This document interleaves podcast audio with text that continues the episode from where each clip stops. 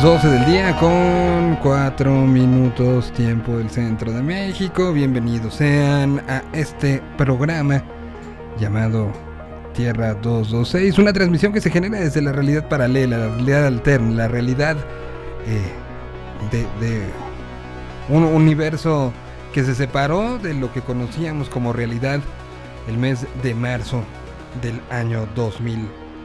Y de ahí han pasado cosas inverosímiles y aquí nos hemos dado a la tarea de relatar dichos sucesos y que para algunos son pues tal cual, ¿no? Son la normalidad. En esta nueva normalidad, em, ¿se acuerdan que hubo una rifa de algunas casas y que uno de los premios principales era un palco en el Azteca?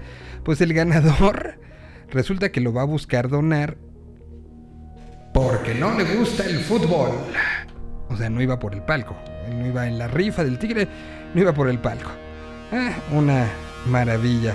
Eh, sí, esas cosas. Bueno, Tami Pala estará eh, en Guadalajara. Además de ser parte del Festival Corona Capital, el día de hoy se anunció que estará en el Teatro Telmex, que se antoja y se antoja mucho entre lo que es el Telmex, la acústica del lugar eh, y, y, bueno, el ir a Guadalajara en términos generales. Eh, bueno, pues se hace, se hace como algo sumamente antojable y emocionante. Hay música nueva de Radiohead con video nuevo de If You Say the Word, esta canción que estaba guardada por ahí. Eh, el día de hoy se estrenó. Eh, se presentaron los renders y la forma en la que se va a ver la, eh, la línea 12, una especie de armadura encima de la estructura es eh, la manera en la que se protegerá y se cuidará esta obra que, que pues que mi, miles, si no, por no decir cientos de miles, están extrañando día con día. ¿eh? Han sido ya varios meses y varios momentos complicados desde esa noche eh, que, que de una u otra manera cambió la vida de muchas, muchas, muchas personas. Y, y pues se sigue avanzando con esto creo que más eh, lentos de lo que se, se, podría esperar, pero bueno, pues eh, ahí se ha presentado esta especie de armadura que va a proteger lo que suceda con esta línea 12. Arranquemos el programa, tenemos sección nueva, estrenaremos sección el día de hoy, esta sección eh, vendrá en la segunda hora, platicaremos con el señor Gabriel Cuadros y tendremos a Marian Rusi. Todo eso durante las próximas dos horas. de buena se me nota. Mamá sin cruda noche fue una pedota. El rapero cambió los tenis por botas, sombrero, pantalón Levi's, la camisa roja. Bien acá, panchero, orgullo sonoro, este vestimenta de vaquero. Allá en el rancho grande, vaya donde vivía, ve el aroma de la tierra, qué rico cuando llovía. Desayuno con machaca, a huevo las de harina, tortillas hecha mano, frijoles, la cheve fría. Las carreras parejeras, la raza se pone fiera. Ten cuidado que los narcos allá sí son de veras. La mota crece en lo alto, escondida entre la montaña. Las machulas y cierto pompa me extraña. Es un buen día, ando de buena, se me nota. Mamá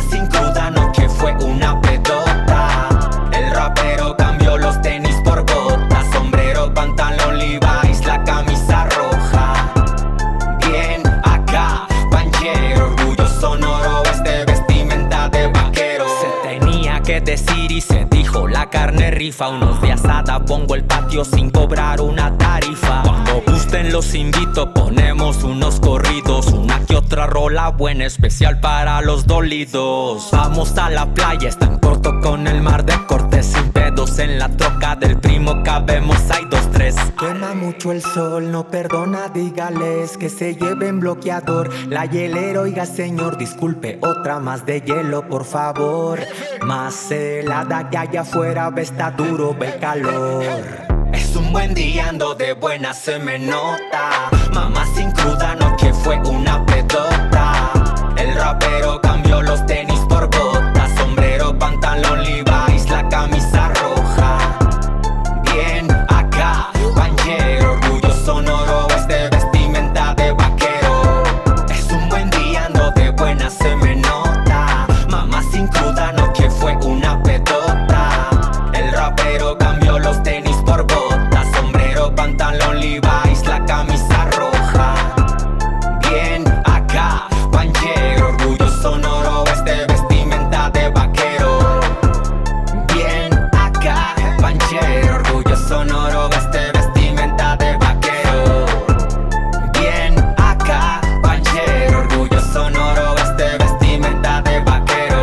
La canción se llama Arre y ahí escuchamos a Simpson a huevo, canción que salió en el año 2020 y, que ha traído muchas alegrías. Simpson que, de una u otra manera pues también eh, habrá que ver cómo sale de, del proceso pandémico en cuestión a la parte de creatividad pues ha habido ciertas situaciones cercanas en, estos días a, Simpson eh, que, seguramente serán reflejadas en, pues lo, que, lo que nos enseña y lo que se cree a partir de, todo esto. Eh, de una otra manera, quisiéramos eh, ir poniendo bastante música. Les digo, tenemos varias cosas preparadas para el día de hoy. Eh, que, además es día especial eh, para estar pendiente de las redes de Yo Mobile. Hoy se integra este equipo de trabajo.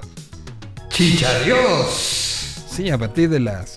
Hoy por la noche estará estrenándose No Somos Humanos, una producción grabada en Los Ángeles, California, donde eh, pues Chicharito habla no solamente de la figura, habla de la persona y de lo que tuvo que hacer la persona para convertirse en la figura es todo un, proceso, es un camino, es este, pues al final es eh, una serie de, situaciones que vamos a escuchar de bien a bien. Son eh, em, cuatro, cuatro partes divididas en, dos en dos episodios cada parte. Entonces tendremos ocho semanas de las entregas de este podcast de Chicharito, del cual se habló literal en toda Latinoamérica, ¿eh? Publicaciones en todos los medios y hoy será la noche en la que se presenta. Así que si nos quieren acompañar al Watch Party, eh, dejen reviso. Eh, nos habían avisado que, iba a haber Watch Party. También estarán como muy, muy pendientes eh, los queridos Luis Pérez y, Carlitos Millet. trabajando en, lo que será la presentación de este, este nuevo producto, esta nueva Em, esta nueva eh, eh, pues, propuesta de contenidos para ustedes que, Yo Mobile está haciendo y que créanos que, creo que va a estar muy bien. A ver, aquí lo tengo. Dice, será a las 9.15.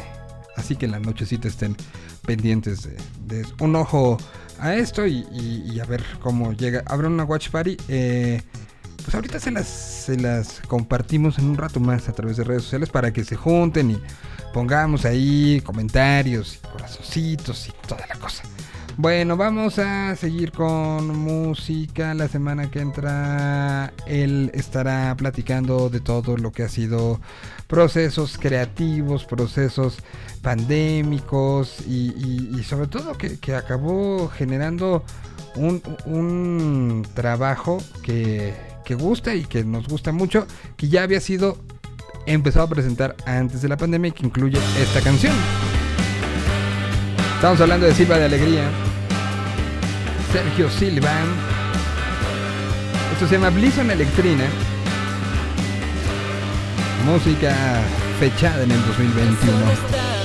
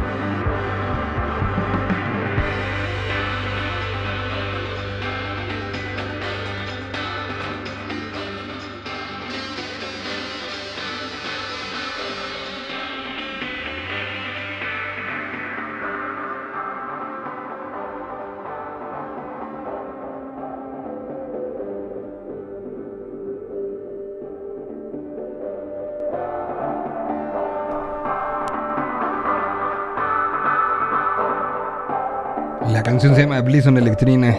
Es Silva de Alegría. Ya va entrando Marian Rusi a, esta, a este programa en lo que se va, le vamos ofreciendo café y galletas.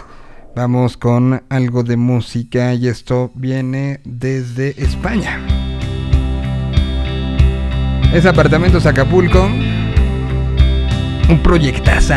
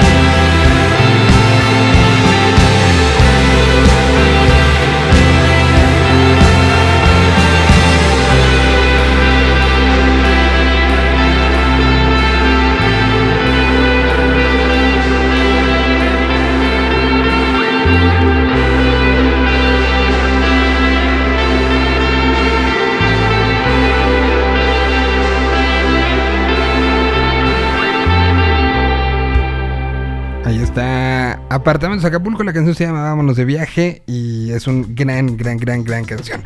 Pero ya estoy listo para platicar y me da muchísimo gusto. Creo que la última vez que habíamos hablado, la pandemia llevaba unos cuantos meses y, pues había como una, visión muy diferente. y me da muchísimo gusto saludar a alguien que que se ha mantenido muy activa eh, pese a todo y, me da mucho gusto. Saludo hasta algún punto. ¿Estás en Ciudad de México estás eh, en el norte? Espera que no te oigo, estás muteada. Hola. Ahí, ahí estás, ahí estás. Un gustazo saludarte nuevamente. ¿Cómo estás, Marian? Rusi, reportando desde la ciudad de Bogotá, Colombia. Estás en Bogotá, cierto, vi que estabas con este man por allá, cierto, cierto, cierto. Y, bueno, este, creo que es parte de lo que hay que platicar mucho de lo, lo que ha sucedido. Platicaba yo, por ejemplo, con las chicas de Yorca Antier. Y, eras tú el centro de, las historias de, de, Yorca y de su conocimiento de muchas fiestas. Y, así he visto pasar a través de redes sociales que son muy chismosas. Has estado del tingo al tango. Sí, la verdad es que no hemos parado con toda la pandemia, em, sobre todo pues haciendo desde producciones, tocando mi música, este, y, y las sesiones de Musicalízame este, que ahora vamos a grabar acá en la ciudad de Bogotá el sábado, Musicalízame este hotel. Ok. Entonces, hoy vamos a empezar a sacar esa, esa rama de, de sesiones, de hoteles, que llevamos ya casi un año grabando. Em, varios artistas en varios hoteles de la ciudad, de, bueno, de- del país mexicano, pero ahora, eh, digo, este sábado vamos a grabar la primera eh, sesión internacional acá en Colombia. Si, si mal no recuerdo cuando platicamos en 2020, cuando fue la presentación de, de Dormir Contigo, eh, era un momento mm, para ti, si mal no recuerdo, como de alto en el camino, análisis para ver con qué sigo. Y ese, ese alto en el camino sirvió porque tomaste impulso, gasolina y, y- y como carrito de fricción, no te paran. Pero la neta es, es divertido hacer música, entonces pues no, no hay por qué frenarse, ¿no? La creación sigue con todo y pandemia. Totalmente. Y bueno, platicamos un poco de, cómo empezó esto de, de Musicalízame, quiénes han estado involucrados, porque se me hace un proyecto que justamente pues revive muchas cosas y, las ha- los ha mantenido como a los propios músicos les ha hecho mucho bien, pero a- también a las audiencias les ha hecho bien. Y esta posibilidad de en algunos casos era el DEPA, en otros era el hotel, pero, pero era un poco el, el regresar a algo que extrañamos tanto, que era esta sensación de unión a través de ver a alguien ejecutar un instrumento y hacer una canción.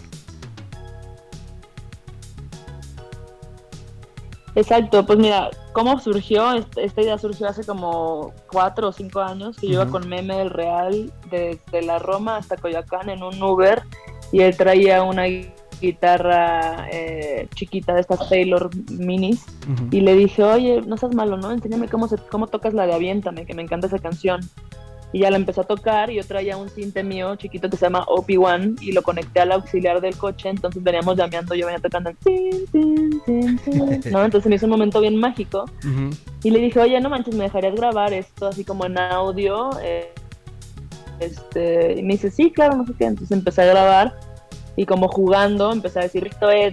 Y ahí se me ocurrió como que me dio un flashazo y dije, ah, pues musicalízame esta. Ah, no, musicalízame este trayecto, ¿no? Entonces me ocurrió hacer la idea, o sea, se me ocurrió hacer sesiones en un coche, un poco como el Carpool Karaoke que hace este cuate eh, londinense, no sé cómo se llama, pero pues nunca hicimos realmente las, las de las de trayecto, sino que en mi depa se me ocurrió empezar a hacerlas ahí, como musicalizame este depa, y pues ya ahorita estamos ya grabando en hoteles y la idea es como hacer también unas en el Chepe, que va a ser musicalizando Wow. este tren, que también ya me aprobaron ese proyecto y pues hacer por todos lados, ¿no? Que se puede musicalizar en cualquier lugar, entonces, este, pues es bonito porque justo como dices, se, se percibe esa como unión por la música, se percibe la amistad, se percibe el compañerismo entre músicos y, y, pues es muy satisfactorio hacerlas, la neta, me encanta.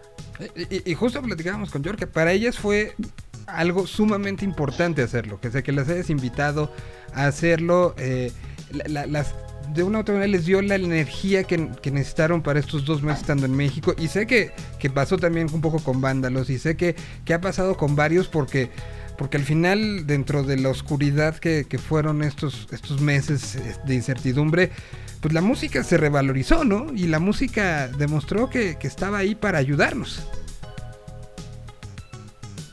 Exacto.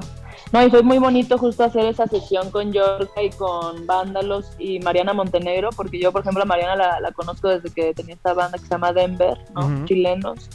Y luego las Yorka, pues siempre me han tirado muy buena onda y siempre me han querido ir al DEPA, entonces fue como, claro, hoy están aquí, hay que armarla. Y fue la sesión de segundo aniversario, que ya llevamos dos años haciendo estas sesiones. Ok. Entonces fue también cerrar con broche de oro que estuvieran los vándalos. Eh, yo estuve girando con ellos toda esta gira mexicana Ujú. y pues se, se- se armó bien bonito ahí la, la energía. Y lo padre es que yo nunca le digo a nadie, incluido mi equipo de Musicalízame Este, no les digo quién va a estar, ¿no? Entonces siempre es una sorpresa para todos. Es bien bonito como encontrarse con gente que admiras o músicos que te gustan. Ya, ya te invitaré también a ti una para que vengas a hacer una sorpresa. Y pues eso, ¿no? Que se, que se goce la música de la manera más íntima posible y eh, es muy mágico, me encanta. No, no, es un proyecto maravilloso y un proyecto que, que, que eh, por eso quería yo platicar de él porque tiene que tener mucha visibilización por lo que implica, porque al final no es un proyecto hecho con, con ah, se lo voy a vender a una marca para esto, y sino, sino sales de un músico queriendo compartir lo que más ama hacer en el mundo, ¿no? Exacto. La verdad, la, la idea sí es como crecerlo lo más posible y quizás aliarnos con, con marcas, pero necesariamente, sobre todo de música, ¿no? Sí hemos hecho algunas alianzas con una tienda que está ahí en México, que está increíble, y nos están apoyando con, nos están prestando cosas, no nos están regalando ni dando dinero, pero la idea sí es como crecerlo y hacer un musicalizan este late night show en, un, en unos añitos y hacer un musicalizan este fest, o sea, hacerlo grande, hacer algo, algo divertido, pero que conserve esa esencia íntima de grabación, ¿no? No vas a un concierto, vas a una experiencia de grabación eh, musical. Y, bueno, esto es una parte de lo que has hecho. Otra parte, ya lo platicabas un poco, lo, de subirte a la gira con vándalos y, y que de una u otra manera, pues marca, marca como una de las primeras giras que hubo en México ya post, post, este, nueva normalidad, ¿no? ¿Cómo estuvo? ¿Cómo te sentiste? Había momentos donde dudabas de, Ota, hay mucha gente, ¿no? ¿Cómo, ¿Cómo, fue este proceso? Porque al final todos estamos atravesando el, otra vez abrir nuestras casas, ¿no? Entonces, ¿cómo fue para ti el me vuelvo a subir una camioneta, me vuelvo a aventar una gira? ¿Cómo, cómo lo viviste? La verdad fue muy natural porque que ya tenía muchas ganas de volver a esa gira, a esa vida ajetreada de gira. Y la neta siento que mucho está en nuestra cabeza y yo no ni estoy vacunada ni lo pienso hacer pronto, entonces no, no me ha dado todavía el bicho. Espero conservarme invicta, eh, pero eh, no sé, no me dio ningún momento realmente como el, ay, hay mucha gente o no no voy a abrazar a esta persona, ¿no? Como que simplemente lo dejé ser y lo disfruté muchísimo. Eh, fueron como, ellos hicieron como 22 fechas, creo. Yo los acompañé como en 18 más o menos, pero sí fue, sí fue una, una friega, la neta, pero de esas friegas que se gozan y se extrañan y al final valen la pena al momento de estar tocando esa música que tanto se disfruta, la neta. Yo soy muy fan de Vándalos y me dieron chance de abrir la mayoría. Los conciertos que toqué con ellos, yo los abrí, entonces también para mí fue como un win-win eh, de ambos y, lo disfruté muchísimo, lo volvería a hacer, la verdad. Tengo muchas ganas de tocar con mi proyecto, con Rusi, con banda también. ¿Hace cuánto fue el eh, último show de, de con banda? Me dio esas ganas. Mi último show así con banda fue, creo que en un festival que hubo en Chiapas en el 2019, a finales de 2019. Iba a empezar a hacer shows en 2020, pero fue cuando empezó la pandemia. Pero en el 2019, entonces pues hace mucho no toco con banda, Ahora con banda los, estuve abriendo, pero estuve tocando con algún un par de pistas y yo solita así con la guitarra y el piano. Y, Pero se disfruta mucho y se extraña tocar con banda. No, me, puedo imaginar totalmente. y, bueno, en este proceso también ha sido momento de lanzar algunas cosas, entre ellas pues bailando, ¿no? Que es este cover de que está para muchos en la carpeta de cosas que me sé de memoria, pero a, lo mejor no le cuento al mundo, otros que lo, tienen... No, sabía. exactamente, otros que lo tienen orgullosamente en su playlist de las canciones de los fines de semana, pero este se, hace una canción, un, cover súper bien logrado, este, la, la energía, el video es maravilloso. ¿Cómo, ¿Cómo se va estrenando este trabajo que se suma a lo de Cariñito? Es, un, es un, parte de un proyecto completo. ¿Qué es esta, esta serie de canciones? Gracias primero que nada por, por echarle porras y decir que te gusta. La verdad, ya lo he disfrutado mucho. Yo nunca he sacado como Rusi ningún cover. Y dije, a ver, antes de sacar mi segundo disco, que se va a llamar como yo, Mariana, eh, yo estoy trabajando ahorita, eh, quise sacar un cover y dije, ¿por qué no hago un EP de covers de canciones así súper eclécticas que nada que ver una con la otra? E invito amigos a, hacer featurings como para explorar diferentes sonidos, diferentes géneros. Siempre había querido hacer una electrocumbia, entonces Cariñito pues se prestó para eso. Siempre había querido hacer una así como más disco, pero esa canción de, de bailando siempre me gustaba justo a mí, así tocar en la guitarra y sentía que fluía muy, muy rico. Entonces por eso decidí hacerla como en ese trip medio disco, pero chill, cool, ¿no? Y ahora la que sigue va a estar interesante. Eh, estaría bueno, igual y te puedo echar un spoiler de cuál va a ser y con quién, si quieres. Sí, no, no, no, yo feliz. ¿Te gustaría saber? Sí, sí, claro.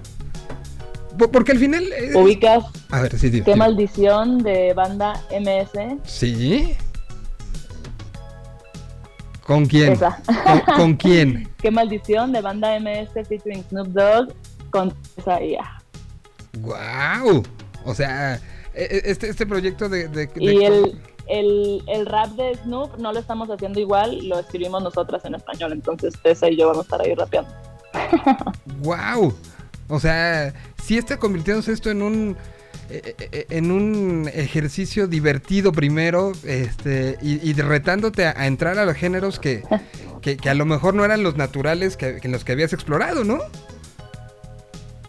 Exacto, o sea, el hip hop y bueno, este trip de la banda con hip hop yo lo estoy haciendo, lo estoy pasando un mundo más de sintetizadores y, y un beat también un poco hip hop, pero así finito y, conciso, ¿no? Eh, no está tan larga la canción, no hicimos el rap tan largo, pero a lo que íbamos, pum, y al grano y vámonos.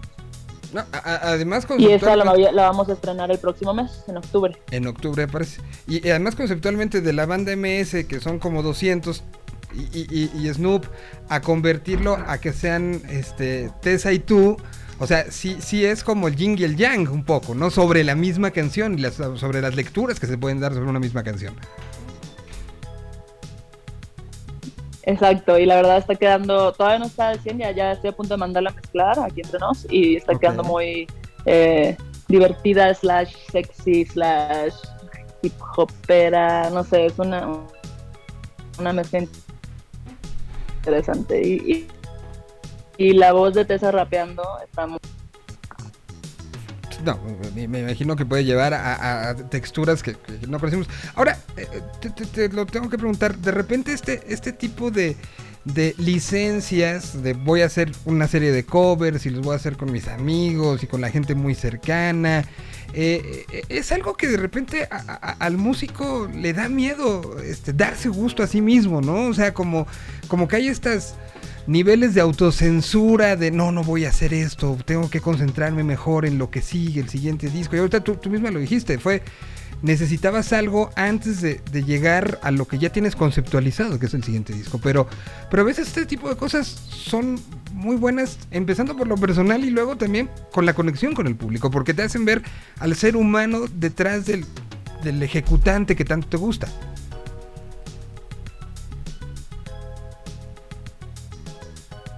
Ay, perdón, como que se está... ¿Me escuchas mí? Sí, yo te escucho, te escucho, te escucho. Está trabando un poquito. Ah, eh, la verdad me di cuenta que, o sea, les estoy pidiendo ah, colaboración a los, a los artistas que he producido este último, este último año. O sea, el año pasado traje dos canciones de este man, entonces dije, ah, ya que estamos aquí, ¿por qué no cantamos esta? Démosle.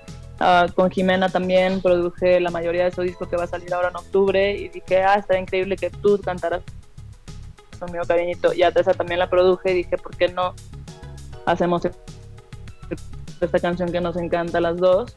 Entonces me di cuenta que esto mancuerna tipo este...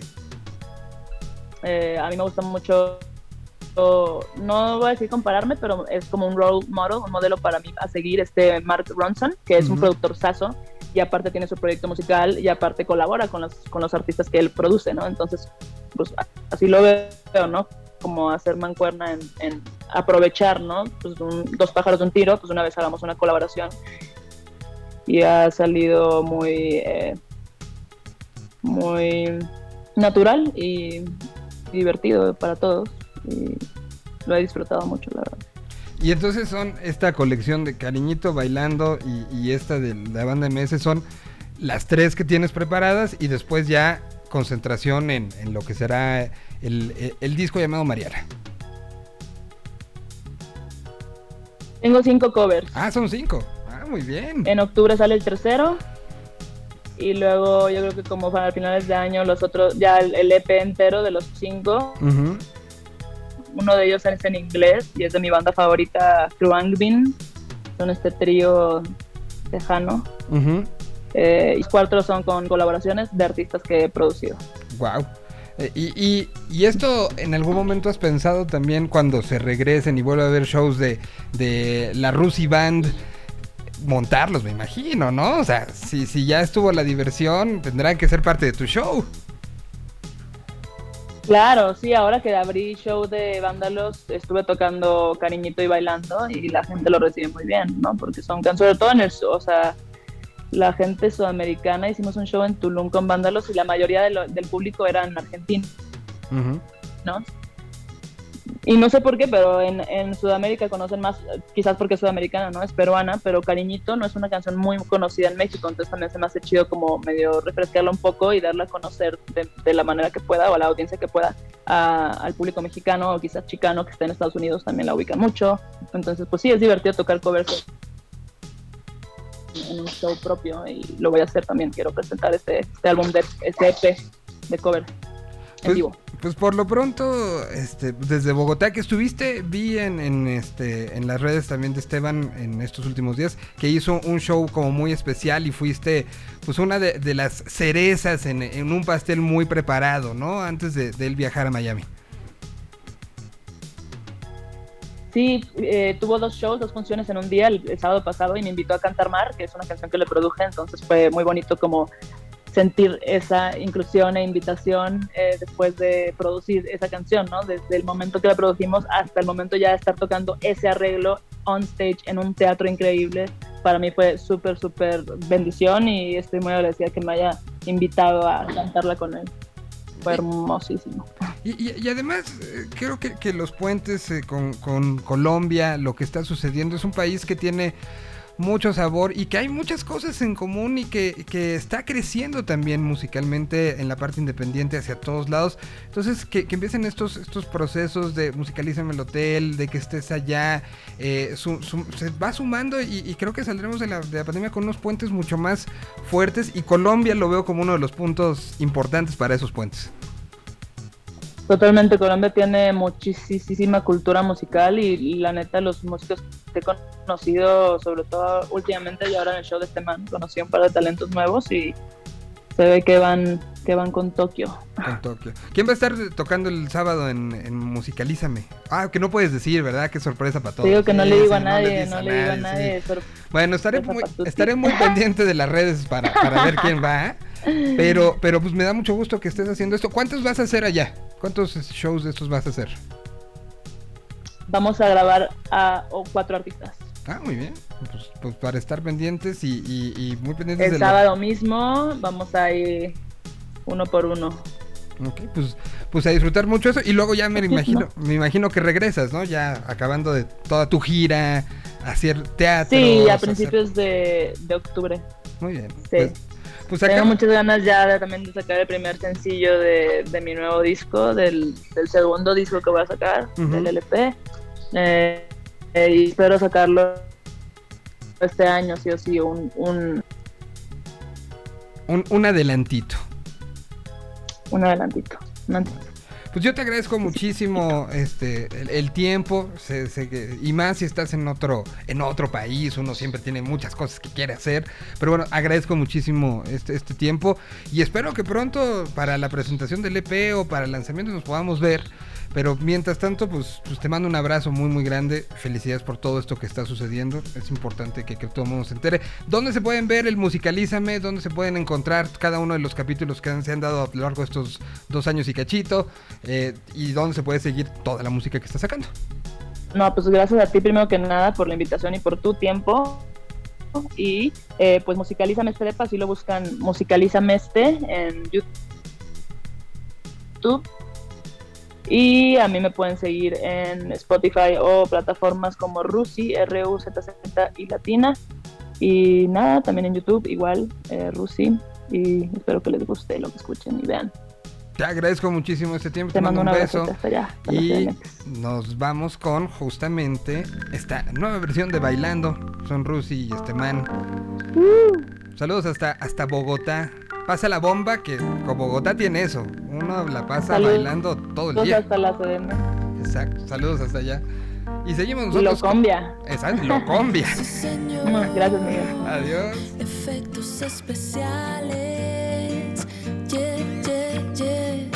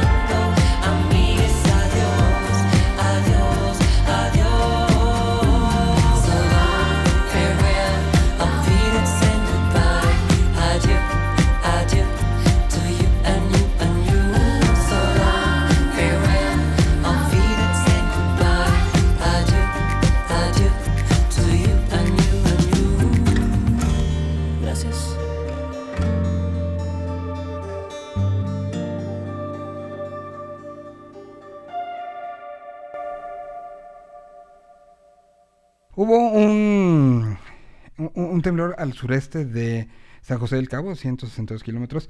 Parece que se sintió en toda la península de Baja California. Pero parece que todo bien. Estaremos muy pendientes. Me parece que ahora sí estamos de regreso, ¿no? 12 con 45.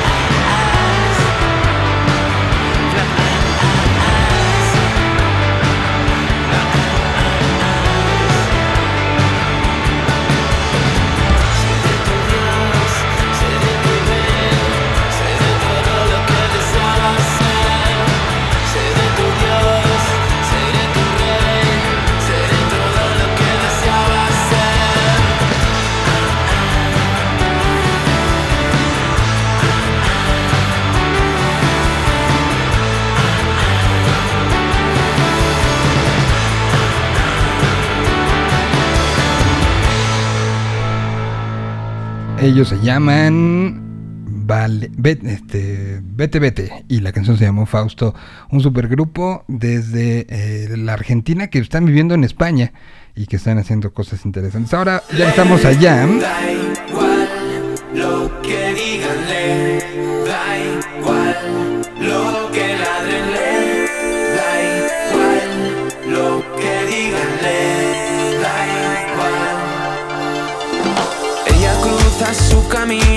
Las chicas y los chicos, por las noches se hace líos porque nada en ambos ríos. Desde un lado le reprochan, desde el otro no comprenden. En las fiestas se sorprenden y en casa no lo saben. Ella sabe explorar 360 para amar.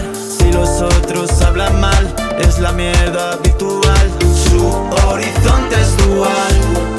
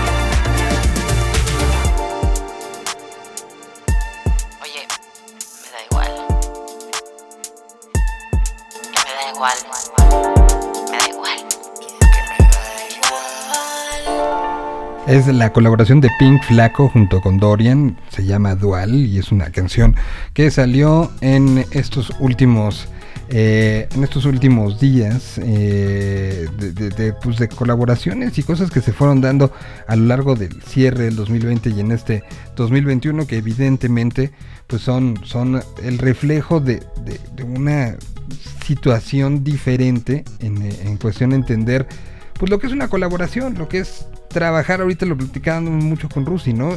El, decidir trabajar con y hacer con, pues va cambiando como muchas formas y muchas eh, eh, situaciones que estarán dando. Se va a conocer el protocolo sanitario que se aplicará en el Gran Premio de México, con lo cual pues se confirma eh, pues de una u otra manera la- el que tendremos Fórmula 1 después de que en el 2020 no no se pudo tener el Gran Premio de México. Eh, y esta temporada particularmente ha sido pues muy seguida con el cambio de, bueno, desde la victoria de Checo el año pasado, finales del año pasado, que se levantó en el podio y que fue un momento eh, eh, espectacular hasta pues, lo que ha sido el seguimiento en estos, en estos este, últimos meses a lo que es la carrera de Checo. Y, eh, y, bueno, pues el día de hoy se da a conocer por los organizadores del Gran Premio de México, pues todo lo que está llevándose a continuación, ¿no? La carrera está pactada para el 7 de noviembre a la 1 de la tarde, pero las clasificatorias van desde el viernes 5 y sabemos que de una u otra manera ya desde, desde, desde ya está gente de Fórmula 1 revisando muchas cosas del circuito, etcétera, etcétera. Bueno, además del boleto, lo que estará pidiéndose para, eh, ese, para ese fin de semana es comprobante oficial de vacunación para prevenir el COVID-19 o una prueba de PCR o antígeno con resultado negativo de un laboratorio privado eh, como primer paso. Tendrá medidas sanitarias específicas eh, a las que estarán como en otros lados. Tendrás que tener cubrebocas en todo momento. Es muy parecido a lo que se ha visto también en el Festival Corona Capital. Em, pues puede parecer obvio, pero, lo vemos en otros lados que en situaciones abiertas están ya sin cubrebocas. Aquí no, aquí se va a pedir cubrebocas en todo momento. Eh, habrá un sistema de línea rápida para acceder se tendrá que registrar previamente dentro del sitio web de la carrera para como todos los datos y llenar un cuestionario y, bueno pues todo todo este todo esto. En esta plataforma o sea previamente tú vas a tener que meterte con tu boleto con con este, el, certificado o la prueba de PCR y subir las pruebas, subir el, eh, llenar un cuestionario, llenar varias cosas. No es nada más llego, sino va a haber un proceso previo para hacer que las cosas sean, sean más rápidas. Quien presente una temperatura mayor a los 37.5 grados no podrá acceder. Se colocarán lavamanos y estaciones de gel satinizante eh, para que se pueda estar utilizando mucho. Em, y bueno, habrá un horario de una restricción en el horario de ventas alcohólicas. Eh, y, bueno, pues se registrará el código QR de la Ciudad de México, la temperatura, como le decimos, presentación de este, esta aplicación y estos links que se va a generar por parte de, la, este, de la eh, Fórmula 1. Se pondrá una pulsera de filtro sanitario, escaneo de boleto, revisión de seguridad y colocación de gel antibacterial. Todo esto va a pasar eh, como durante. ¿Y por qué le hago tanto énfasis? porque seguramente este protocolo será algo muy parecido a lo que se implementará para los eventos posteriores. Es decir, no me sorprendería que algo de ese tamaño, este registro previo, el subir el certificado, el, todo esto, se vaya a hacer para festivales. Por eso estoy dando como tanta importancia a estos datos que se dan a conocer el día de hoy con respecto a cómo será el acceso a Fórmula 1 que se da a conocer. Eh, será un poco, sí, más conflictivo, eh, pero eh, pues es, importante. Y son los protocolos que se están y se estarán siguiendo en estos, en estos próximas semanas. Vamos a seguir nosotros con música y vamos con los prehistóricos. Están lanzando música y están eh, presentando un, último sencillo eh, llamado mm, Fantasma Encantador.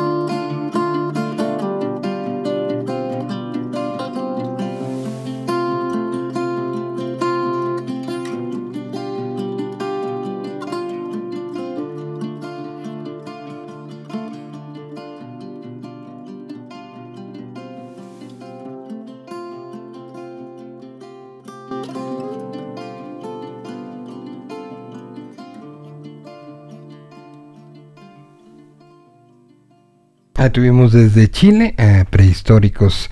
Y vamos a recordar cómo eran los conciertos, cómo se sentían los conciertos, cómo se vibraban los conciertos.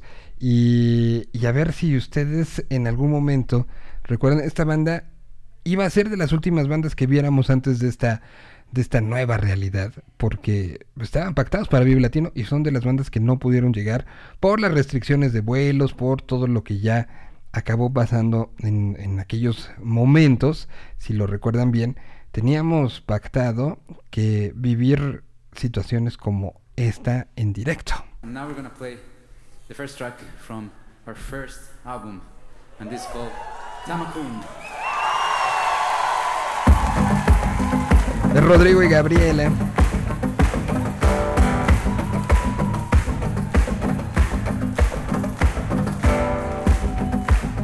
La canción se llama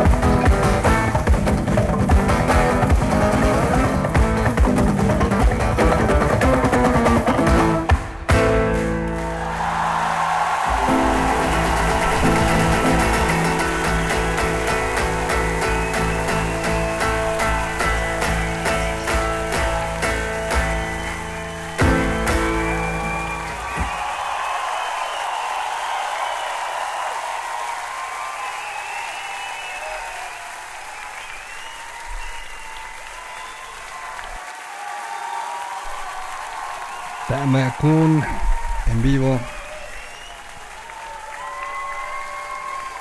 Rodrigo Gabriela esta tarde. Aquí a través de la Tierra 226. Gran momento de show, ¿no?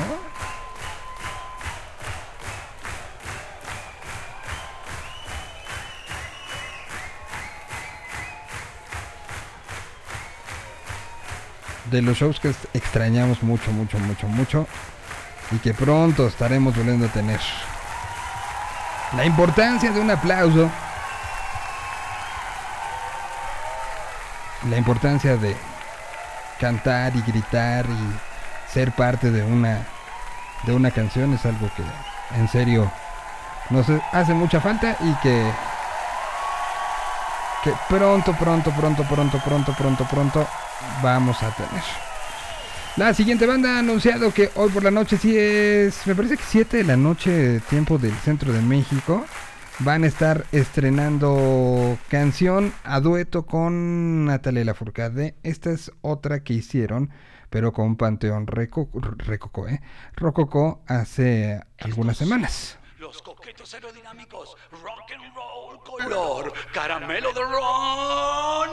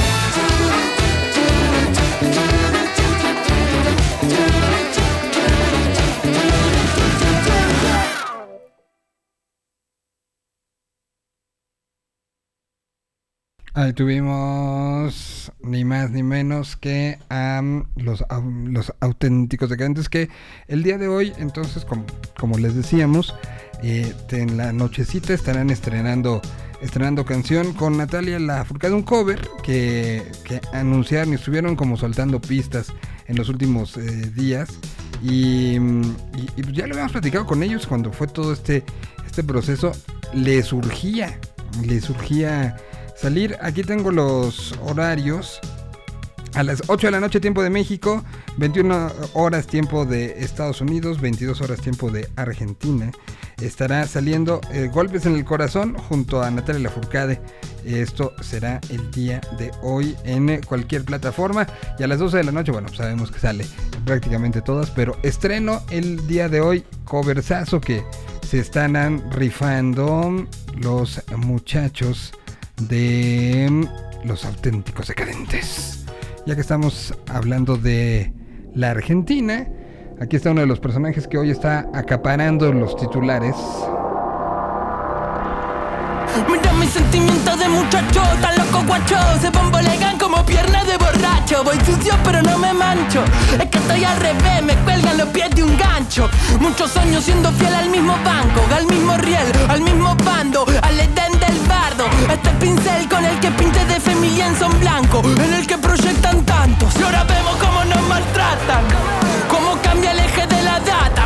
el dicen que protege que es el mismo que te mata. El que te ejecuta como rata Hereje antiplaca.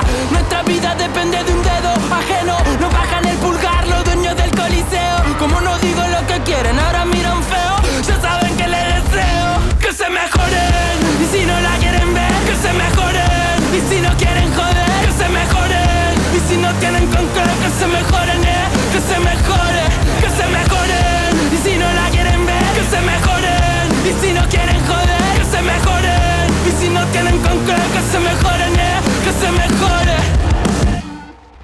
a ver si la bancan como dicen. Veo cómo crecen, se les tuercen las raíces. Hay poco en el plato y todo meto en la narices No escucho las excusas de un adicto a mentir. Están viendo que inviten mejor a su maniquí. Con tremenda nueva, que muy la justicia. De justa tiene poca, se viste de codicia. Hay mucho medio pelo con el ego amarillista. Matarían un hermano por ser tapa de revista. Acá los nuestros no pierden la risa. Sale otro six pack, se esquivan los problemas en zigzag. Ole, un par de frías somos tocantores Acá la picardía se grita como loco. No pienses que esto es solo para señalar al resto. Sé que yo soy funcional al mal que digo que aborrezco Pero tengo que exorcizarlo que me resulta molesto. Aún sabiendo que cantando no cambio lo que detesto. Prefiero esto antes que tu displicencia. Están cantando mierda que algún gel se la comercia Andan cabeceando la marcha de la obediencia. Así de fácil te van a disciplinar la esencia. Y ahora miran feo. No somos parte de tu coliseo Hacemos lo que yo quiero. Entonces miran feo Ya saben que les deseo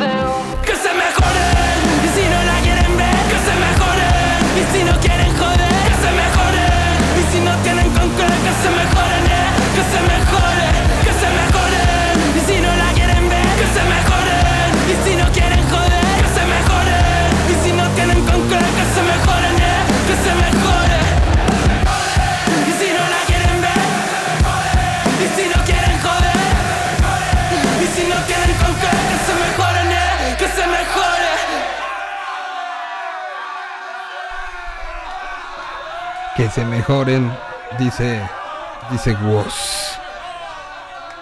Música que se hace en Argentina que nos recuerda mucho lo que era el principio de esta milenio, ¿no? El pasado fin de semana salió esta, se liberó esta en redes sociales. Fue de un tributo a los hombres G.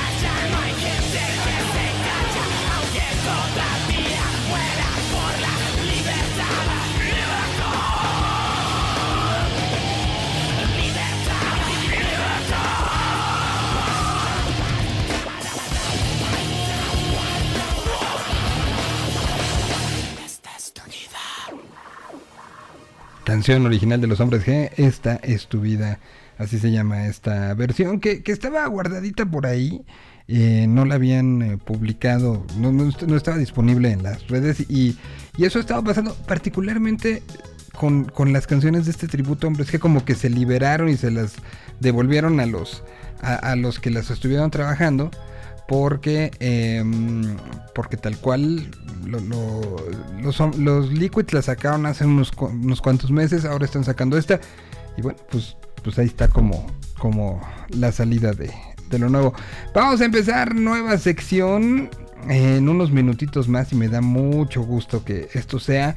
Pues recordemos que los jueves teníamos eh, originalmente la sección de gol de campo y- y, pues acabó creciendo a tal punto que pues ya está todos los martes, ya está disponible también en demanda.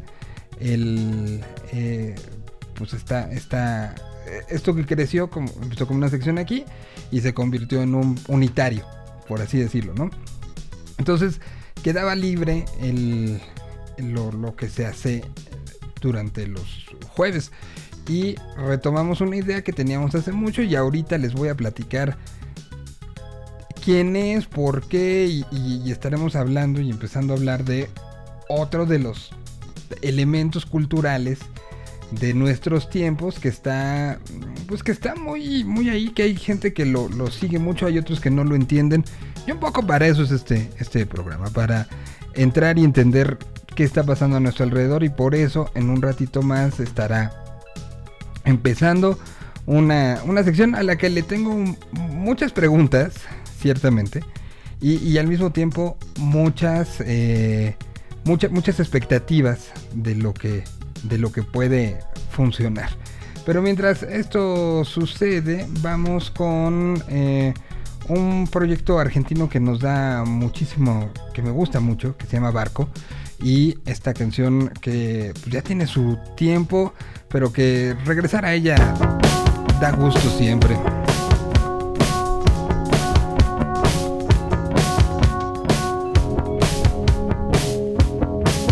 Aquí está Barco, la canción eh, se llama El No Lugar.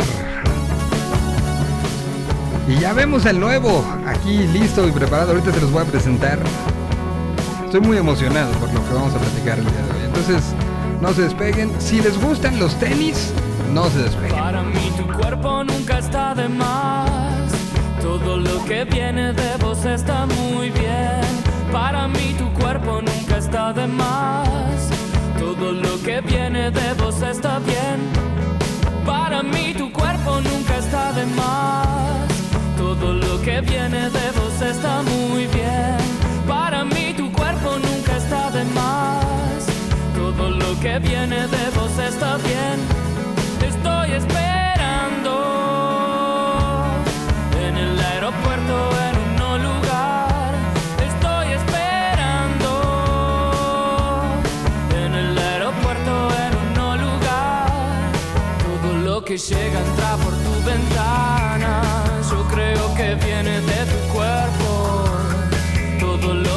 llega desde otro lugar. Yo creo que viene de tu cuerpo,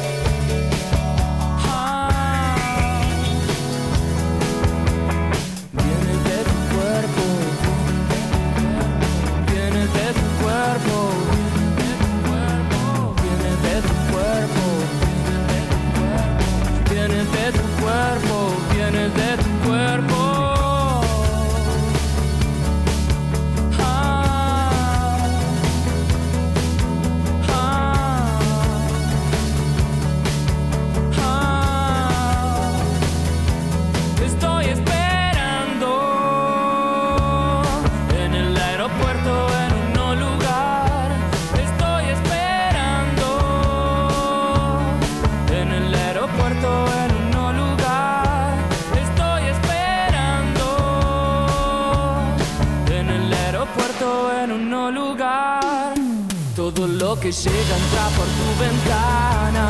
Yo creo que viene de tu cuerpo. Todo lo que llega desde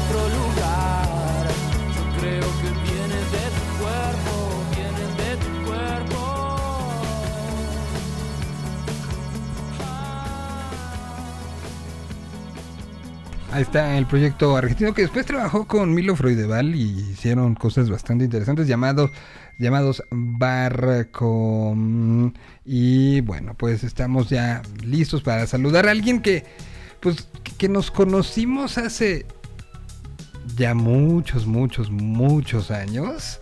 Eh, trabajando, no- nos conocimos por, por el, el concurso de bandas, ¿no?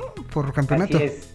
Así ahí- es, mi querido Miguel. Ahí, ahí empezó eh, eh, pues, la historia de alguien que en ese momento estaba eh, pues trabajando desde el punto de vista marketing y después empezó a entrar mucho al contenido, trabajó para Vice durante... ¿Cuántos años habrás estado en Vice? Cinco años estuve en Vice. Con, con el estrés del medio, cinco años se hacen como 20, ¿no? Se sienten como 20. No, hombre, me salieron canas y hasta entradas, mi querido Miguel.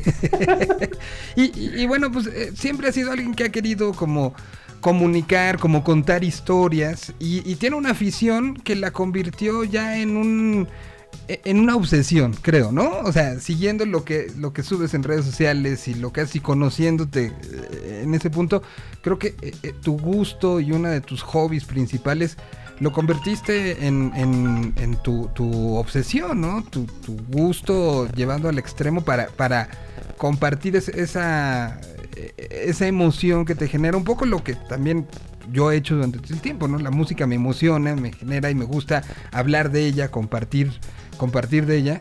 Y un poco es lo que tú empezaste a hacer con los tenis. Sí es, pues sí, fíjate, todo empezó como una afición. Desde niño me han gustado mucho los, los sneakers los tenis. A mí me gusta decirle más tenis. Ajá, sí, exacto. o sea, Pero- va- va- va- vamos a empezar desde ahí, ¿no? Sí. Pero fíjate que sí se volvió de repente como una cosa de estar buscando, buscando, buscando pares, cosas diferentes, cosas que no se ven tanto. Y se me convirtió en una, en una obsesión, o sea, de quiero más, quiero esto, busco, busco. Y llegó un punto en que es así, casi como de alcohólicos anónimos, de no, ya, para, necesitamos hacer un stop en la compra de, de, de sneakers. Y bueno, eh, un poquito con esa idea, eh, a mí siempre, como bien lo cuentas, siempre me gustó contar historias, hacer contenido, todo por, por mi background que tengo de Vice. Y al final también en este concurso de bandas pues contábamos ciertas historias, ¿no? Bastante, sí. Eh, abrí, abrí mi, mi, mi, espacio que se llama Sneaker Open, donde hablo mucho de los sneakers, de los tenis, pero como muy ligados a la cultura pop.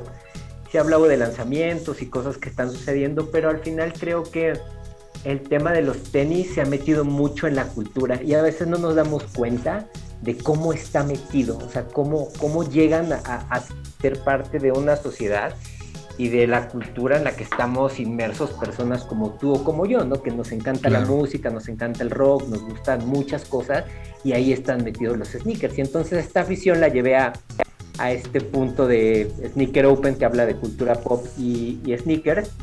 Y pues bueno, ahí es donde empiezo a plasmar todo lo que, lo que yo creo en cuanto al tema de los tenis y las historias que surgen alrededor de, de ellos.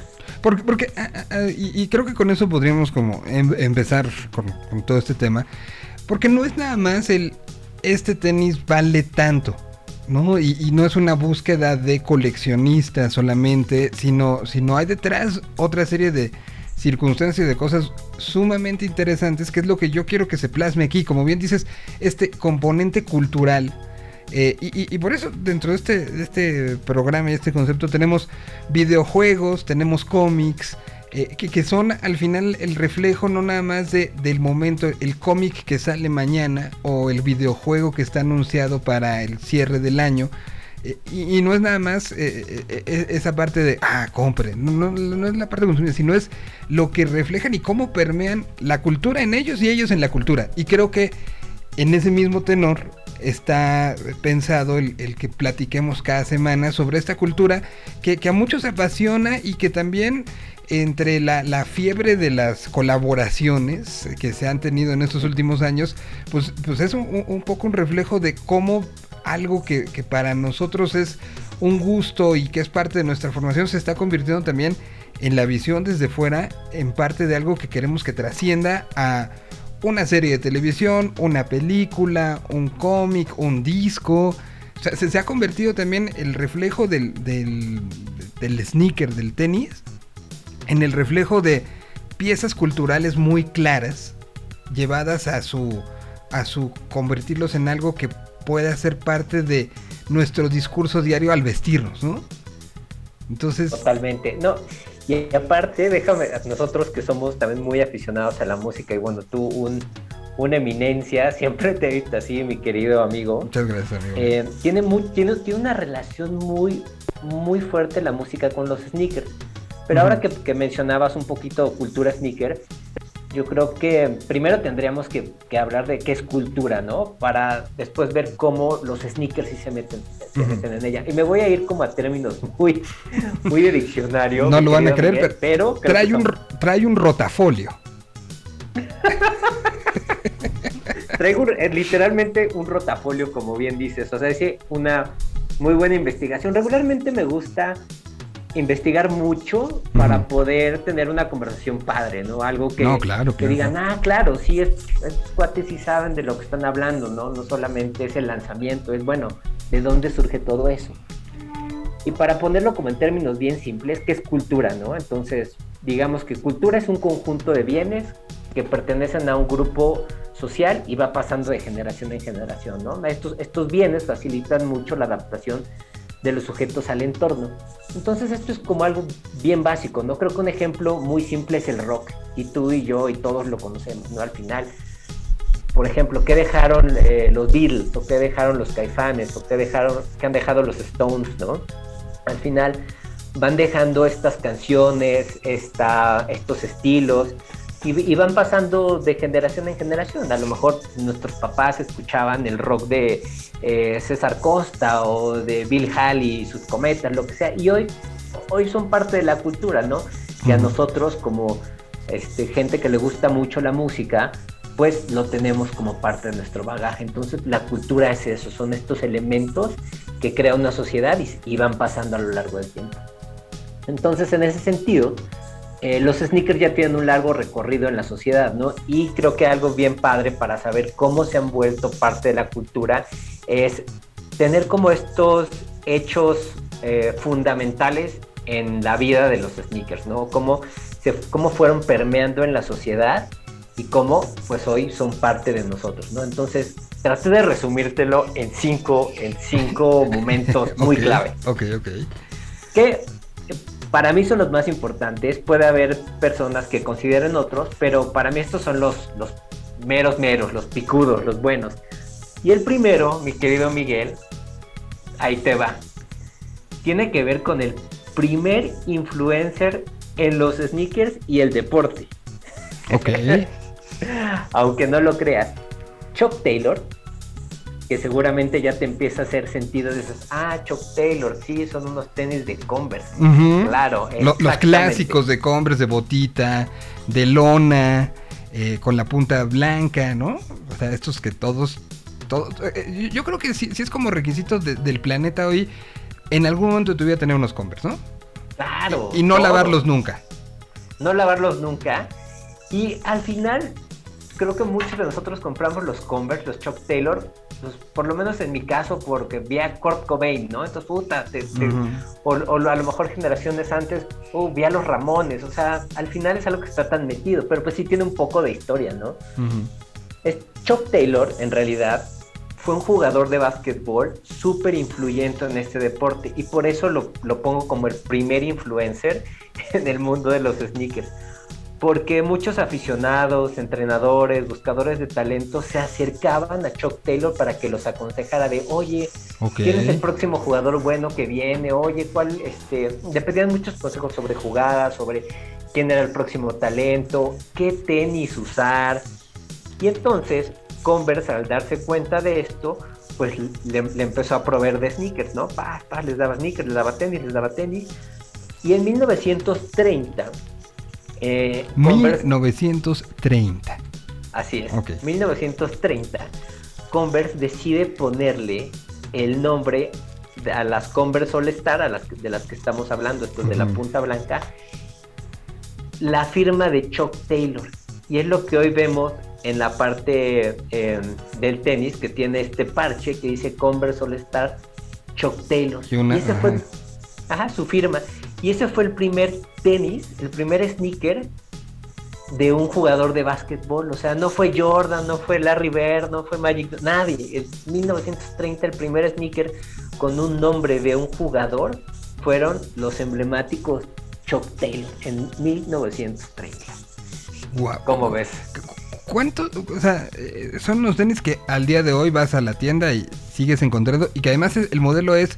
Ha habido unas variaciones, pero, pero el modelo original de, de Lona este, sigue siendo el mismo que en el 30, ¿no? Sí, sí, sí, sigue siendo igualito. Han hecho, como bien dices, varias, eh, varios cambios. Pues, por ejemplo, Converse lo compró Nike hace un, par, hace un par de años, entonces ya han sacado nuevas versiones. Por ejemplo, puedes encontrar unos Chuck Taylor con una suela eh, con aire, que no, no la ves por fuera, sino sí lo por tienen dentro, sí. por dentro en el insole y se, se han vuelto más cómodos. Entonces han empezado a, a- a hacer algunos cambios, pero tú hoy, hoy puedes encontrar los, los Converse Chuck Taylor también tal y como los usamos nosotros y los usó Chuck Taylor así con la suela de goma y nada de tecnología los puedes encontrar y al final se ha metido tanto en esto en este mundo del, del- o en tanto en la cultura y en la y en la sociedad que pues lo hemos estado hablando no hemos visto vimos a los Ramones o sea que qué imagen tan emblemática el disco de los Ramones ellos trayendo las Chuck Taylor el Unplugged de Nirvana o sea es más hasta hay unas unas Chuck Taylor eh, especiales que salieron hace un par de años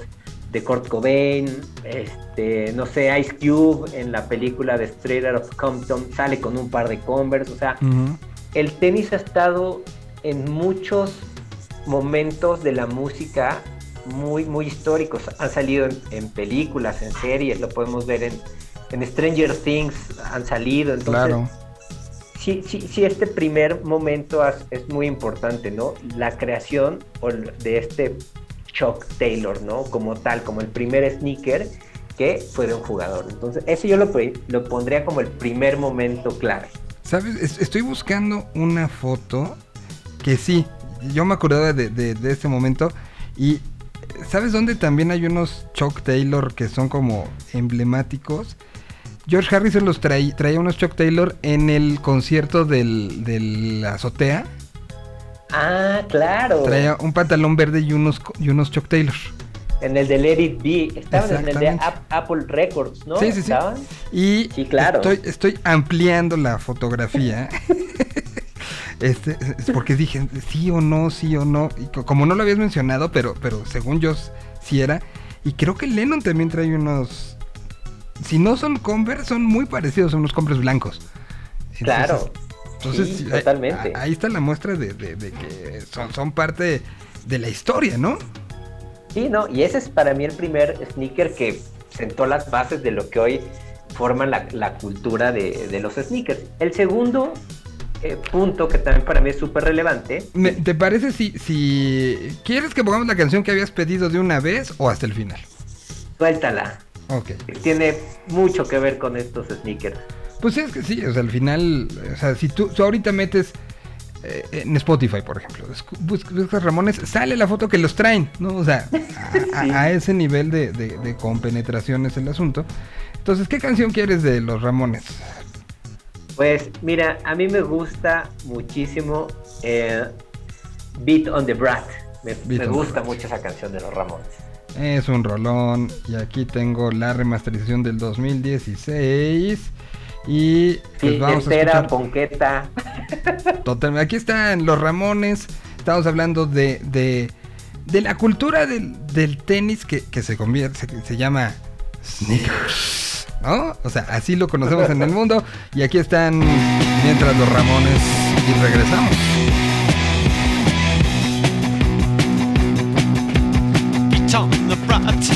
feet on the brat, feet on the brat with a baseball bat. Oh yeah, oh yeah, oh. Ho. Feet on the brat, feet on the brat, feet on the brat with a baseball bat. Oh yeah, oh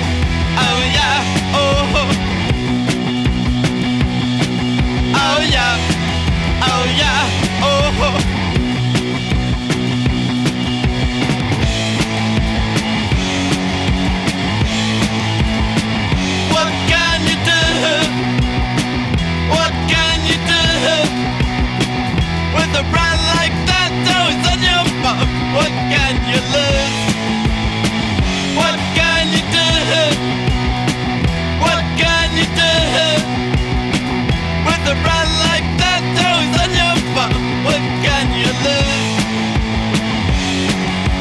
Lose.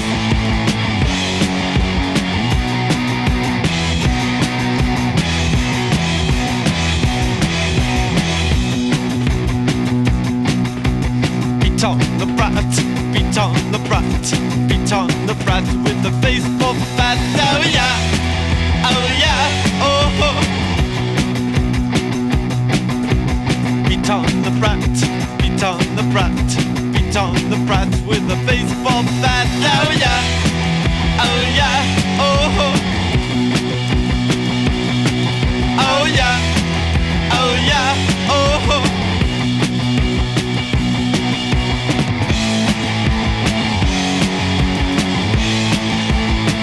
What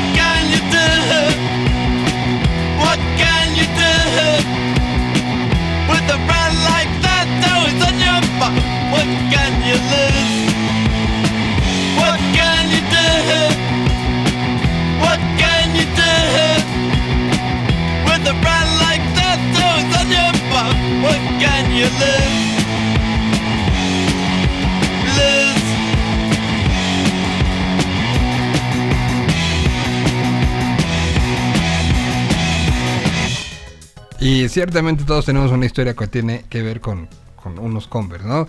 Yo, yo, yo particularmente con los Chuck Taylor, yo particularmente eh, decidí después, ¿a qué habrá sido? Como 2000, como 2007, 2008.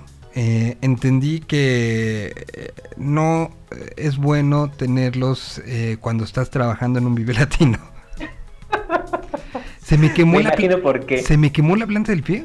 O sea, Sí, pues, eh, a- a- al final, y tú lo sabes bien, este, en el área eh, de donde estamos laborando es, es cemento, ¿no? Es, concreto. Entonces, eh, en las caminatas de, por atrás de escenario a escenario, la cabina, la oficina, lo todo, ese año literal acabé con la planta del pie. O sea, además de que acabó guanguita la, la, este, la suela, eh, eh, la planta del pie me acabó eh, quemada.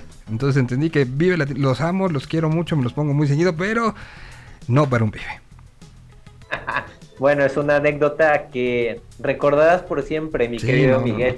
A, diferencia de la nueva versión, esta versión que son este que, que- que de las que hablabas que son ya que han tenido como avances tecnológicos, hay unos de piel que, que son muy resistentes al agua. ¿Te acuerdas el ca- Corona Capital que pasamos este de lodo y de todo eso? Claro, claro, perfecto. Traía yo esos Chuck Taylor este, que son medio resistentes al agua y no tuve frío en los pies, no se mojaron los calcetines, eh, la libraron, o sea, hay que decirlo, ¿no? En un, un tipo de festival pues sí tuvo sus, sus consecuencias y en otro eh, me salvaron. Sí, la verdad es que también las marcas ahora todas le han metido muchísima tecnología, tanto, en- tanto para caminar con suelas de aire, con diferente tipo de, de- de tecnología, y también, como bien dices, para la lluvia, ¿no? Ahora Ujú. hay, un, hay un material muy famoso que se llama Gore-Tex, que es especial para eso, es repelente al agua, entonces eh, to- todas las marcas tienen su ya su, Su trabajo en ese sentido. Su trabajo en eso. Y bueno, regresando al tema, mi querido amigo, y para que todas las personas lo escuchen, el segundo momento básico para el- eh, la cultura de los sneakers es uno que seguramente a muchos les va a gustar, sobre todo a la audiencia que seguramente tenemos que es bastante joven, y es la creación de Vans. Unos tenis clásicos. O sea, los Vans es un sneaker que también la mayoría de nosotros hemos usado y que tiene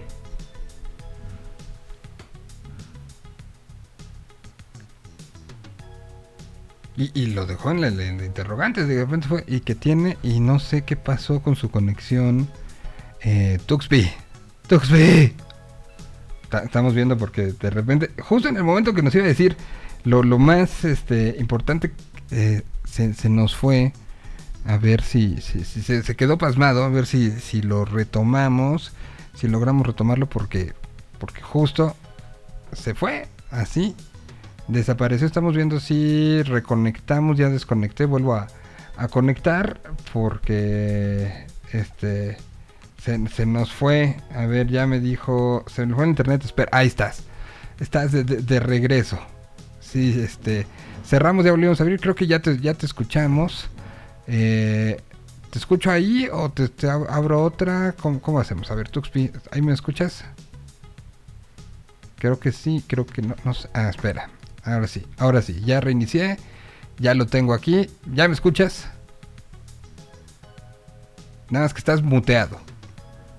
Ya te escucho, mi querido Miguel. Ah, Eh. Dame dos segundos nada más para solucionar un tema y listo. Está, está solucionando tema técnico. Bueno, mientras este hoy empezamos, que todavía no le ponemos nombre, pero bueno, empezamos a partir del día de hoy con esta, esta sección donde recomendaremos, sí, evidentemente lo que sale, pero también a- a- a- algunas cosas alrededor de, insistimos mucho en, en hablar de la parte cultural que todo esto, que todo esto atrae, que todo esto significa eh, para, para y que se ha convertido en eh, generador de mucho contenido, ¿no? Desde revistas, eh, muchos podcasts, mucho trabajo de video en las diferentes redes sociales. O sea, sí es un, un- una cultura que genera mucha conversación. ¿No? Y por eso desde hoy decidimos que fuera parte también del de, el contenido que les ofrecemos aquí a través de Yo Mobile y de la Tierra 226. Listo, ya está, ya hasta estamos. cambió de locación, buscó, buscó otro el lugar. internet.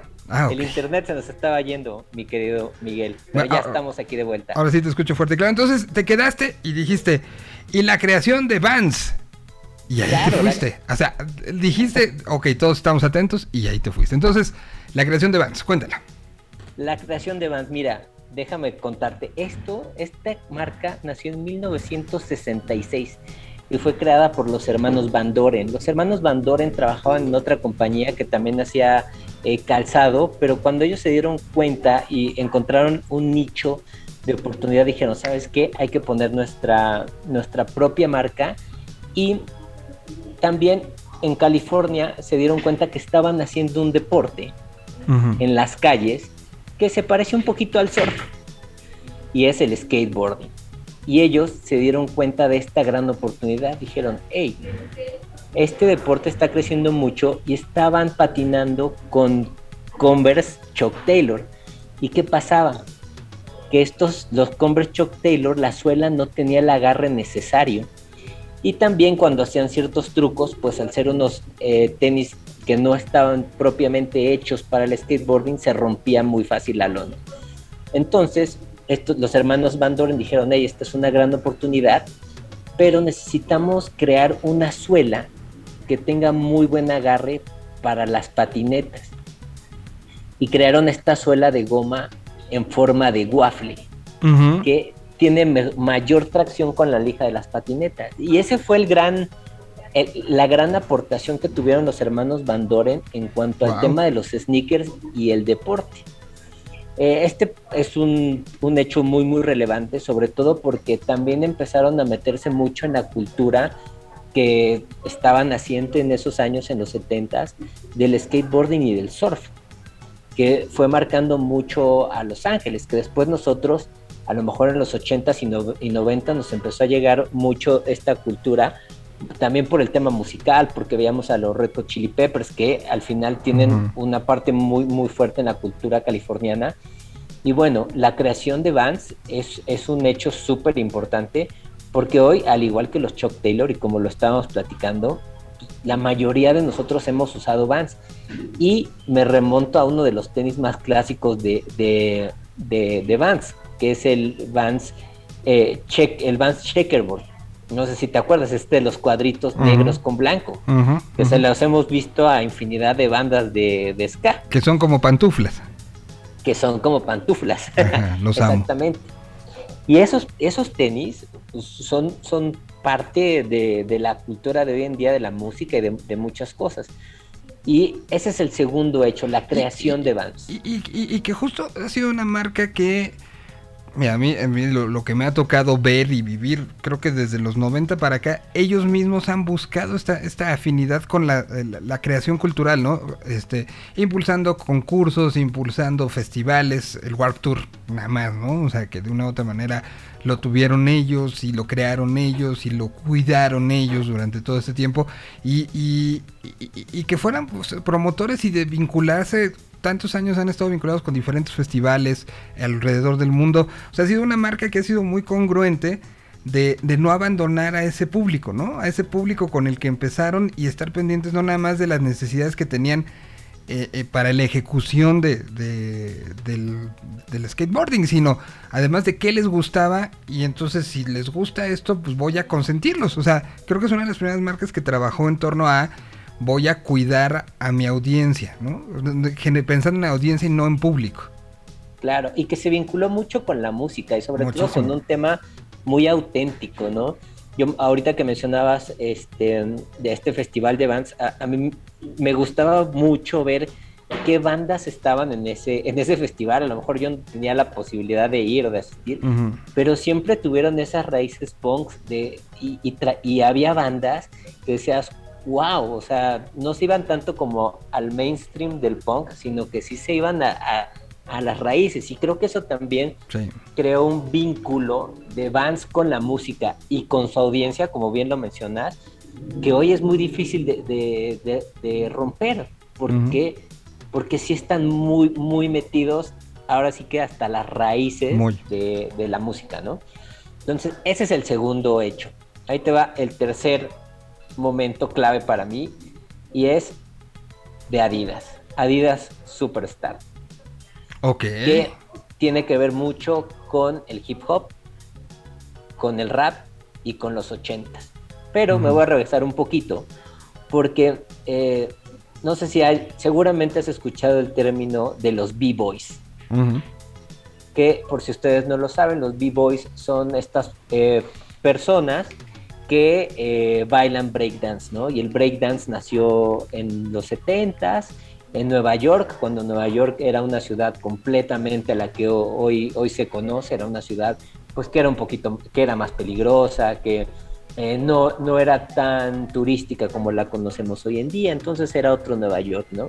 Y en ese Nueva York pues empezaron a, nacer eh, manifestaciones culturales como el hip hop y el break y el break dance. Y fueron creciendo y en los 80 nació un grupo que revolucionó el tema del hip hop y la moda, y fue Ron DMC. E, y, Ron DMC usaban Adidas Superstar.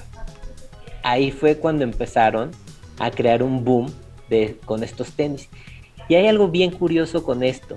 Cuando vemos eh, muchas fotos o videos de, de Ron DMC en los 80, vemos que traen las Adidas Superstar sin agujetas. ¿Sabes por qué las usaban así, mi querido Miguel? ¿Por qué?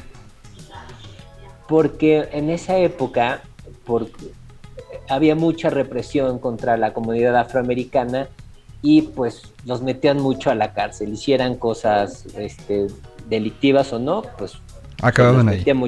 Acababan ahí, ¿no? Desafortunadamente. Y entonces cuando los llevaban a la cárcel, eh, lo primero que le quitaban eran las agujetas porque decían que con eso podían eh, atacar a otro compañero o ellos eh, ahorcarse, ¿no? Entonces, pues de tantas veces que iban y regresaban de las calles a la cárcel, pues ya decidieron dejar los superstars sin agujetas. ¡Guau! Y, de ahí, o sea, desde la parte de la, influencia de Ron DMC, eh, se, fue que se dio el yo quiero traer los mismos que traen ellos y, y con un poco también como statement. Sí, totalmente. Y fue, fue tal la relación que empezó a hacer eh, Ron DMC con Adidas, que obviamente pues las marcas saben cómo es este tema del marketeo, ¿no? Y eh, pues asociaron mucho con Ron DMC, pues ya les empezaban a dar sneakers, les daban ropa, sacaban ediciones especiales y justamente la gente de Ron DMC hizo una canción que se llama My Adidas. Y esa canción de My Adidas fue algo que impulsó muchísimo a la marca, sobre todo en un, en un mercado donde ellos todavía no, no entraban, porque Adidas pues era una marca que decía, ¿sabes qué? Pues yo me dedico al deporte y me dedico a estar en el fútbol y en las Olimpiadas. Pero esto abrió una brecha totalmente diferente que no se había explorado de la manera correcta y con un aparato de marketing fuerte, ¿no?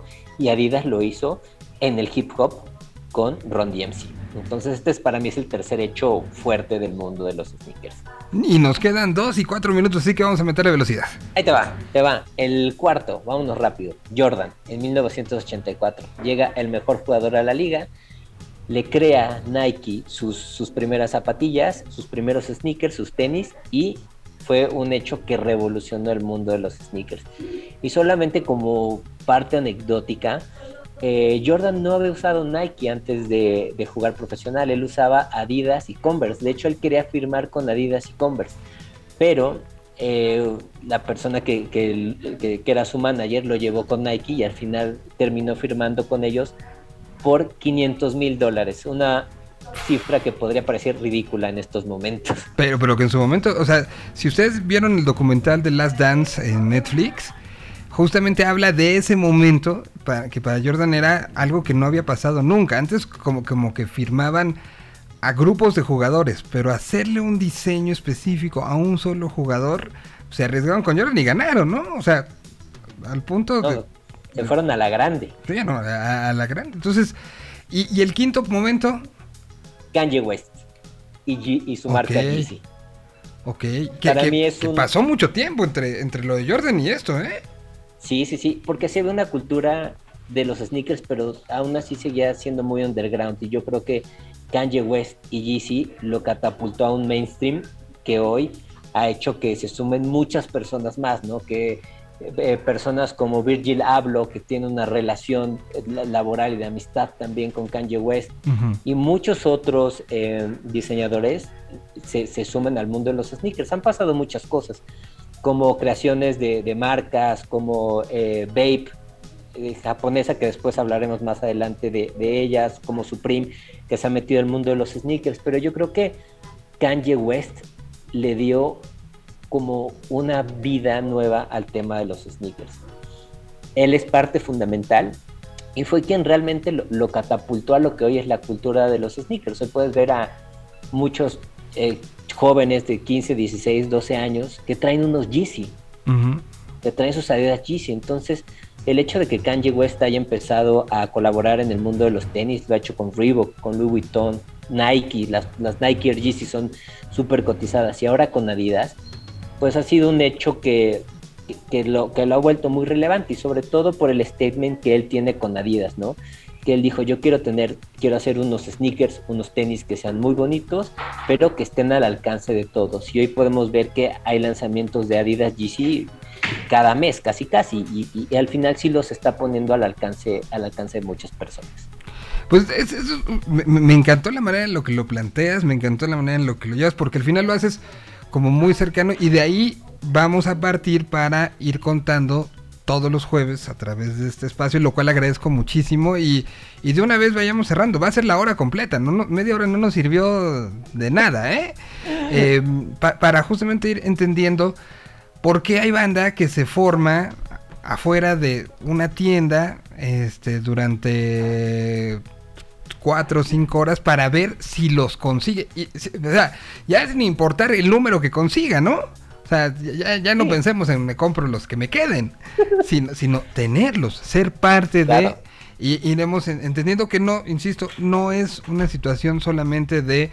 Eh, de los compro para ver qué nivel y cuánto me dan por ellos después sino se ha convertido en algo mucho más, ¿no? Ahorita lo hablábamos, los, los Adidas Superstar eran un poco una demostración de ser parte de algo y de estar en contra de algo, ¿no? Totalmente.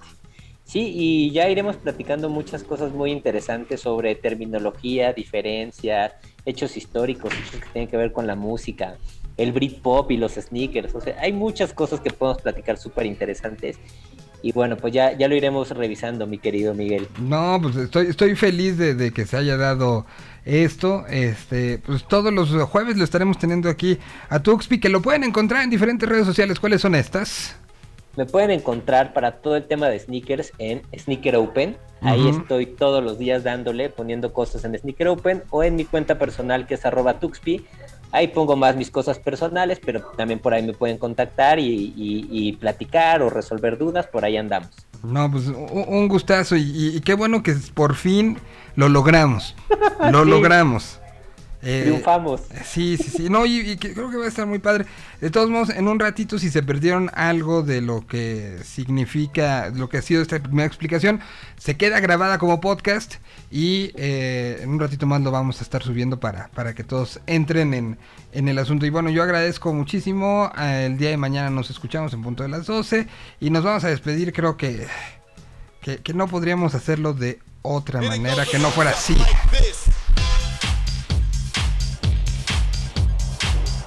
Muchas gracias, Tuxpi. Muchas gracias a todos. Nos escuchamos el día de mañana.